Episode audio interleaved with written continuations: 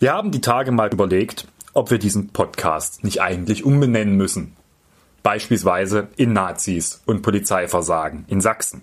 Denn eigentlich wollten wir mal wieder über was Schönes reden und dann hat der Generalbundesanwalt letzte Woche eine Terrorzelle in Chemnitz ausgehoben. Darüber müssen wir wohl mal kurz reden. Werte Kolleginnen und Kollegen, was ist denn das für ein Käse? Haben Sie eigentlich mal bedacht? Selbst in Sachsen. Schon alleine diese bodenlose Frechheit. Das ist doch aber nicht der Maßstab. Ja, da bin ich ja gespannt. Herzlich willkommen zur neuen Ausgabe des Podcasts Zwischenrufe. Keine Sorge, wir benennen ihn nicht um, bloß weil wir uns hier regelmäßig mit den etwas dunkleren Seiten Sachsens beschäftigen müssen. Heute, wie gesagt, mit den Ermittlungen des Generalbundesanwalts gegen eine Terrorzelle in Chemnitz. Und danach möchte ich mit Lisa noch ein bisschen über die bevorstehenden Landtagswahlen in Bayern und Hessen reden, die ich an dieser Stelle herzlich begrüße. Hallo. Heute vor einer Woche wurden die sechs Männer festgenommen, denen die Gründung einer terroristischen Vereinigung vorgeworfen wird. Gibt es denn aus den Ermittlungen schon neuere Erkenntnisse, ob sich das so bestätigt, wie das angenommen wurde? Nein, wir wissen nach wie vor nicht so wirklich viel, auch wenn es jetzt einige Medienberichte darüber gegeben hat, was geplant worden sein soll. Momentan liegt das Verfahren beim Generalbundesanwalt, der ist zuständig dafür, wenn in Deutschland eine terroristische Vereinigung vermutet wird. Und der führt jetzt die weiteren Ermittlungen dann wahrscheinlich auch irgendwann so weit, dass man das Ganze mit einer Anklageerhebung dann versehen wird ein bisschen durchgesickert, dass offensichtlich die Beschaffung von automatischen Waffen in Rede stand und dass das dann auch wohl der Punkt war, wo der Generalbundesanwalt entschieden hat, dass es der Punkt ist, einschreiten zu müssen. Und wir wissen, dass es wohl um Taten am Jahrestag der deutschen Einheit, also am 3.10. ging. Und das war auch ein Grund, warum man da relativ zügig wohl eingeschritten ist, weil der ja nun kürzlich bevorstand. Und daher wird sich jetzt in den kommenden Wochen sicherlich noch das eine oder andere ergeben. Zumindest darf man damit rechnen, dass die ein oder andere große deutsche Wochen- oder Tageszeitung da noch das eine oder andere zutage fördert, was dort vielleicht wirklich geplant war. Bis dahin wird insbesondere hier nicht mehr viel zu hören sein in Sachsen, weil es ist die Natur der Sache in dem Moment, wo das an den Generalbundesanwalt geht, sind auch wir beispielsweise als Sächsischer Landtag mit unseren Fragerechten raus. Da wird auf die Zuständigkeit für Karlsruhe verwiesen und dann kriegen wir auch nicht mehr viel beantwortet. Die Festnahme ist ja relativ schnell erfolgt, was im Unterschied zur Terrorgruppe Freital zum Beispiel ein großer Unterschied ist. Trotzdem gibt es ja Kritik an den Ermittlungen. Ja, so wichtig der Schlag gegen die Terrorgruppe Chemnitz war und das auch ein, ein Ermittlungserfolg ist, muss man doch hinterfragen, was dort eigentlich in der Zwischenzeit gelaufen ist. Es wird jetzt Personen die Bildung einer terroristischen Vereinigung vorgeworfen, die zu Teilen schon mal im polizeilichen Gewahrsam, sprich in Haft sogar waren. Denn die vorausgegangen ist in Chemnitz die Bildung einer Bürgerwehr. Diese Bürgerwehr ist auch schon aktiv geworden. Auf der Schlossteichinsel hat sie einige Tage bevor dann die Terrorgruppe ausgehoben wurde, dort schon Straftaten begangen haben. Migrantinnen und Migranten, Andersdenkende eingekesselt und auch verletzt und sind damals durch die Polizei schon festgenommen worden. Da gab es eine Festnahme von insgesamt 15 Personen. Gegen sechs wurde dann auch ein Haftbefehl erwirkt. Und ein Teil derjenigen, die dann in Haft mussten, sind die, die man jetzt als terroristische Vereinigung oder als Teil einer terroristischen Vereinigung festgenommen hat. Warum sind die zwischenzeitlich wieder aus dem Gefängnis entlassen worden? Das ist ganz einfach. Die Staatsanwaltschaft wollte das Verfahren möglichst zügig über die Bühne bringen und wollte das als sogenanntes Schnellverfahren, das machen wir im Zusammenhang mit Chemnitz jetzt in Sachsen offenbar relativ häufig, nach dem Motto Strafe soll auf dem Fuße folgen, dann zum Amtsgericht bringen. In dem konkreten Fall ist uns das aber fast auf den Fuß gefallen. Denn das zuständige Gericht in Chemnitz hat gesagt, dass es das nicht in einem Schnellverfahren machen wird, weil es geht immerhin um den Tatvorwurf eines Landfriedensbruchs. Das ist keine Bagatelldelikt. Und es ging um eine größere Zahl von Personen. Und daraufhin hat man das abgelehnt und daraufhin mussten dann diejenigen wieder aus der Haft entlassen werden, weil das sogenannte äh, Haftbefehle zur Sicherung der Hauptverhandlung war. Also in dem Moment, wo die Hauptverhandlung nicht mehr terminiert ist, muss ich dann auch diejenigen erstmal wieder gehen lassen und die hat man dann aber später wieder dann bei den Ermittlungsmaßnahmen des Generalbundesanwalts eingesackt. Das Problem, was ich vor allen Dingen damit habe, ist durch diesen Versuch, das möglichst zügig und schnell über die Bühne zu bringen, erweckt sich so ein bisschen der Eindruck, dass man dort wieder einen Strukturzusammenhang übersehen hat und das alles möglichst schnell als auch als entsprechender Ermittlungserfolg abhaken wollte, nach dem Motto, ja, schnell verfahren, dann ist die Sache durch und dort offensichtlich mal wieder Schnelligkeit vor Gründlichkeit hat ergehen lassen. Und das ist natürlich in so einer schwierigen Situation nicht gut. Hier wäre es notwendig gewesen, auch von Seiten der sächsischen Ermittlungsbehörden, bevor der Generalbundesanwalt da eingeschritten ist, das zu machen, was in so einem Punkt notwendig ist, nämlich erstmal sauber auszuermitteln, was gibt es hier für Zusammenhänge und was ist dort eigentlich geplant worden und gibt es da möglicherweise noch größere Tatzusammenhänge, die über diesen Tat am Schlossteich, der ja wohl die Generalprobe gewesen sein sollte, hinausgehen. Die Männer sitzen jetzt in Untersuchungshaft. Wie ist denn der rechtliche Weg, der da jetzt weiter beschritten wird? Die Untersuchungshaft ist ja angeordnet worden, das ist auch durch den Ermittlungsrichter des BGH erfolgt. Die sitzen da jetzt erstmal, bis es dann aller Voraussicht nach zu einer Anklage und dann auch zu einer Hauptverhandlung kommen wird. Das liegt alles beim Generalbundesanwalt. Der wird dann zu einem zuständigen Gericht die Anklage erheben, wahrscheinlich das OLG in Dresden. Und dann wird es hier zu einem Prozess kommen. Das haben wir bei der Terrorgruppe Freital schon erlebt, dass das mitunter etwas länger dauern kann, insbesondere wenn man dann noch relativ stark ausermitteln muss, was dort eigentlich geplant war. Natürlich muss man jetzt nachweisen, auch von Seiten des Generalbundesanwalts, dass es eine terroristische Vereinigung war, dass es auch um terroristische Straftaten geht und eben nicht nur in Anführungsstrichen um normale Straftaten, sonst wäre es eine kriminelle Vereinigung und damit auch darlegen, was da am Ende tatsächlich geplant wurde. Und wenn man das kann, dann kommt es zur Anklage und dann auch zum entsprechenden Prozess ja, bei der Terrorgruppe Freital hat man auch gesehen, dass es mitunter durchaus sehr lange Haftstrafen werden können, wenn das Ganze dann gerichtlich abgeurteilt wird. Das wird sicherlich noch eine Weile dauern, ehe wir dann wissen, was da rausgekommen ist. Was nicht mehr allzu lange dauern wird, bezieht sich auf unser zweites Thema, sind die Landtagswahlen. Die stehen nämlich in Bayern und in Hessen bevor. Und wir wollen das natürlich auch nochmal aus grüner Perspektive beleuchten. Starten wir vielleicht erstmal mit einem generellen Landtagswahlblock. Inwiefern ist denn der Bundestrend ausschlaggebend für die Wahlumfragen? Der Bundestrend ist bei Landtagswahlen sehr, sehr maßgeblich. Auch wenn man sich da immer, gerade wenn die Umfrageergebnisse gut aussehen, was anderes erzählt. Es liegt daran, dass Landtagswahlen nicht selten auch als Zwischenwahlen begriffen werden und eine Unzufriedenheit mit einer Partei auf Bundesebene dann auch ganz schnell auf die Landesebene durchschlägt. Deswegen bin ich da mal vorsichtig, den zu unterschätzen. Beispielsweise Hessen, als sie zuletzt gewählt haben, wurde im gleichen Jahr der Bundestag gewählt und man lag in Hessen etwas über dem Bundestrend. Jetzt rühmt man sich zwar in Hessen zu Recht eines sehr guten Umfrageergebnis von immerhin stolzen 18 Prozent, allerdings liegen wir momentan im Bund auch bei 16 Prozent und somit liegt man da auch nur in Anführungsstrichen knapp drüber. Es zeigt also schon von den Zahlen, dass es da einen Zusammenhang gibt, den man einfach nicht von der Hand weisen kann. Gibt es denn trotzdem eine Möglichkeit, sich von diesem Bundestrend auf Landesebene loszulösen oder die Wirkung zumindest ein bisschen abzuschwächen? Es gibt durchaus die Möglichkeit, sich von so einem Bundestrend zu entkoppeln. Und das hängt im Wesentlichen an drei Faktoren. Zum einen gibt es landespolitisch sehr, sehr relevante und aktuelle Themen, die wahlentscheidend sind. Würde beispielsweise jetzt in NRW gewählt werden, hätten die Grünen nach den jüngsten Umfrageergebnissen ein Bombenergebnis. Man kann vermuten, dass das Ganze mit der aktuellen Diskussion um die Rodung des Hambacher Forstes zusammenhängt, weil das gerade bundesweit, aber vor allen Dingen auch in NRW sehr, sehr starkes mediales Thema ist. Also solche Themen, auch Stuttgart 21 seinerzeit in Baden-Württemberg, die können solche Abkopplungen von den Effekten auf Bundesebene erwirken, wenn man einer Partei dort eine, vor Ort eine besondere Glaubwürdigkeit zuschreibt. Das zweite ist, hat eine, eine Partei eine generelle landespolitisch besondere Glaubwürdigkeit. Also ist sie dort vor Ort für bestimmte Themen sehr, sehr relevant, die gar nicht mal so akut liegen müssen, sondern die schon generell in landespolitischen Debatten eine große Rolle spielen, aber vielleicht auf Bundesebene kaum. Also insbesondere in den Ländern, in denen es immer wieder Diskussionen um Bildungspolitik und so weiter gibt, sind natürlich die Parteien im Vorteil, die jeweils für ihre Wählerinnen und Wähler gangbar eine äh, gute Bildungspolitik anbieten. Bundespolitisch spielt das nicht unbedingt die große Rolle.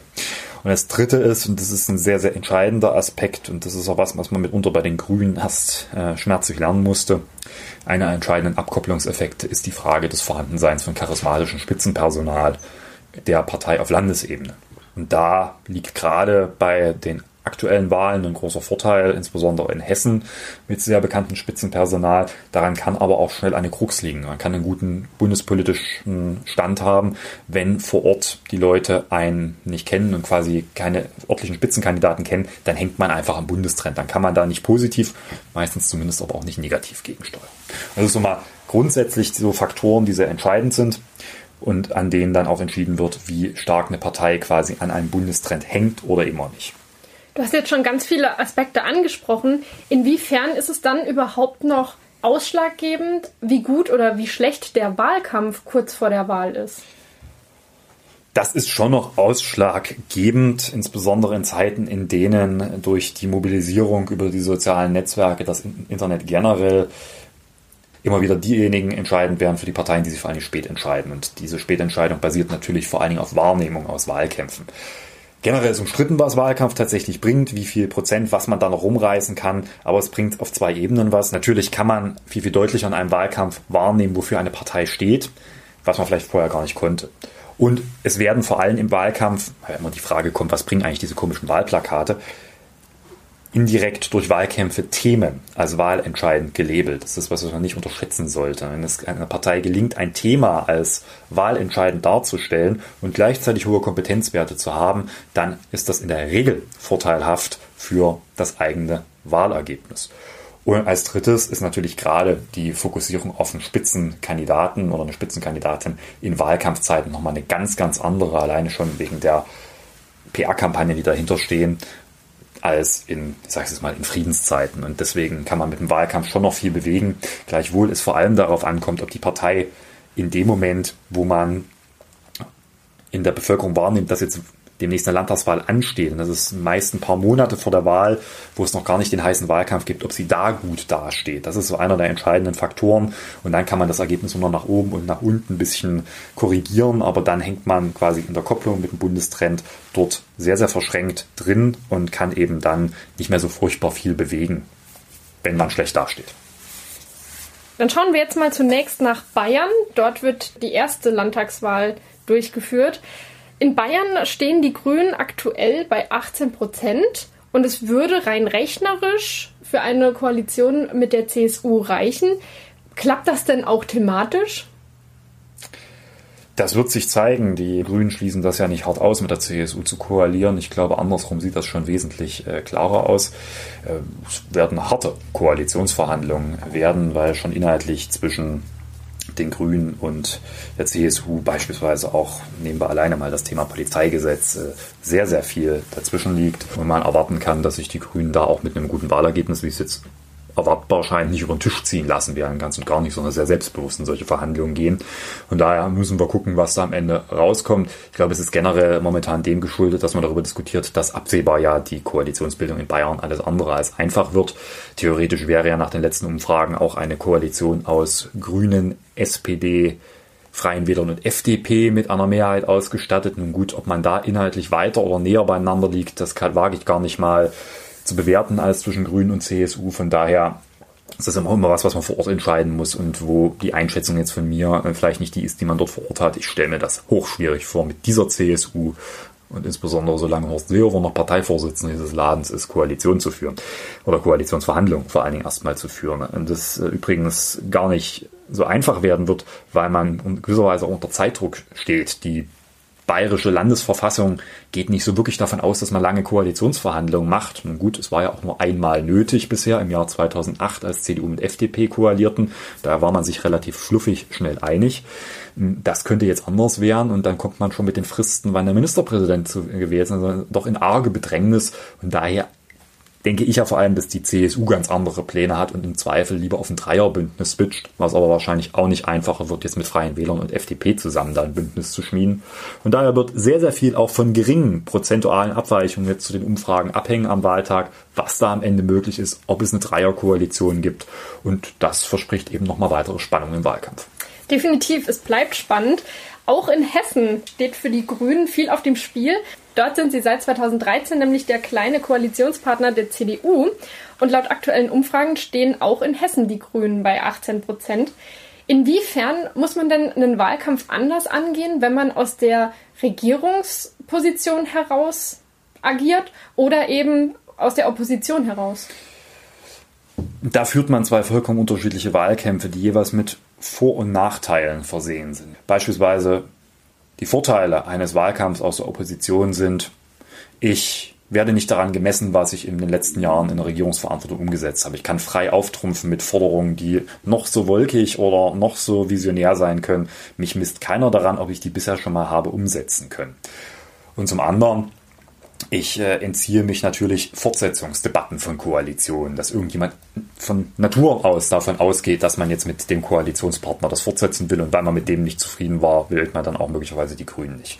Das äh, sind Vorteile im Oppositionswahlkampf. Es gibt aber auch große Nachteile und da liegen halt der Vorteil auch aus einer Regierungsposition zu kommen. Viel, habe ich vorhin schon gesagt, wird auf Landesebene auch über die Bekanntheit von Spitzenpersonal geklärt. Und es ist aus der Opposition sehr, sehr schwierig, gerade als Grüne wenn man nicht gerade in Bayern ist, hohe Bekanntheitswerte für das eigene Spitzenpersonal zu erzeugen aus der Opposition. Und das hat man natürlich in der Regierungsverantwortung auf Landesebene nicht. Da hat man in der Regel einen Spitzenkandidat, der gleichzeitig Minister ist und damit gewisse Bekanntheitswerte in dem Land hat. Und wenn er noch beliebt ist und bekannt ist, dann kann das ein enormes Zugpferd sein. Und ich glaube, wir erleben das beispielsweise gerade in Hessen, dass ein sehr bekannter Spitzenkandidat in Form von Tarek Al-Wazir, der auch noch gute Beliebtheitswerte hat, ein erheblicher Beitrag dazu ist, dass das Wahlergebnis halt so steht. Weil Bekanntheit alleine reicht nicht. Wenn man bekannt, aber nicht beliebt ist, dann hat man auch schnell ein Problem. Das hat die FDP im Bundestagswahlkampf 2013 aus Regierungsverantwortung unter Beweis gestellt. Und daher hängen da Vor- und Nachteile dran. Man muss dann immer gucken im Wahlkampf, wie man das jeweils die einen Probleme minimiert kriegt und die anderen die Vorteile möglichst breit ausgestaltet. Und die hessischen Grünen haben jetzt gerade sehr, sehr stark den, den Vorteil, der eine Regierungsverantwortung bildet, sehr, sehr stark nach vorne genommen auch mit der starken Bekanntheitswerten als Spitzenkandidaten haben, aber gleichzeitig diese beispielsweise diese Fortsetzungsdebatte ein bisschen dadurch minimiert, dass man nicht gesagt hat, dass man Schwarz-Grün auf Teufel komm raus weiterführen wird und beispielsweise sich auch andere Punkte vorstellen kann, beispielsweise Rot-Rot-Grün. Wir vergessen ja heute durchaus, dass man in Hessen fast mal das erste rot-rot-grüne Bündnis im Jahr 2008 erlebt hatte, wo dann Andrea Ypsilanti als SPD-Ministerpräsidentin faktisch ja nur an Abweichern in der eigenen Partei scheiterte. Von daher äh, ist es da, glaube ich, sowas, was man beispielsweise da minimiert. Und so muss man dann jeweils den Wahlkampf drauf ausrichten, um diese negativen und positiven Effekte in irgendeiner Weise zu minimieren. Das ist aber immer auf dem Papier weitaus einfacher, als es sich in der Realität dann darstellt. Und natürlich hat man bei Wahlkämpfen immer das typische Phänomen, im Nachhinein wussten es immer alle besser. Es bleibt also spannend. Wir werden sehen, wie die Welt beschaffen ist, wenn wir unsere nächste Folge aufnehmen. Ob Herr Seehofer noch Bundesinnenminister ist, ob Nein. Herr Söder wieder als Ministerpräsident zur Verhandlung steht. Meine letzte Frage an dich bleibt wie immer. Was hast du uns für heute mitgebracht? Na, wir kehren zum Beginn dieses Podcasts zurück. Habt ihr gemerkt, dass wir das ein bisschen kürzer gemacht haben mit der Terrorgruppe Freital und vor allen Dingen den gesellschaftlichen Hintergründen und den Handlungsbedarfen, die wir jetzt im Freistaat Sachsen haben, weil man muss ja nicht alles doppelt und dreifach erzählen. Ich war am letzten Freitag in Deutschland von Kultur zu hören. In der Sendung Wortwechsel habe ich mit zwei Journalisten darüber diskutiert, auch was jetzt die gesellschaftlichen Handlungsnotwendigkeiten sind. Wer sich das anhören möchte, der findet die entsprechenden Podcasts des Deutschlandfunks unten im Link und natürlich auch, wenn man es anderweitig sucht und den Podcast des Deutschlandfunks dort abonniert hat. Viel Spaß dort beim Reinhören und das hat uns jetzt ein bisschen erspart, dass wir das hier in Breite auswälzen mussten. In diesem Sinne sind wir dann am Ende der heutigen Folge des Podcasts angekommen. Wir hoffen, dass wir beim nächsten Mal über was Schönes reden können und da seid ihr jetzt einfach auch mal aufgefordert. Schreibt uns doch, was ihr wünscht, worüber wir mal reden sollen. Gerne per Facebook, per Twitter oder was auch immer oder einfach eine Mail. Wir akzeptieren auch Brieftauben. Und von daher bitten wir euch um eure Ideen. Ja, und dann war es das auch schon. Ich bedanke mich bei Lisa für die vielen Fragen und die gute Diskussion Gerne. und hoffe, es hat euch Spaß gemacht. Vielen Dank und noch einen schönen Tag.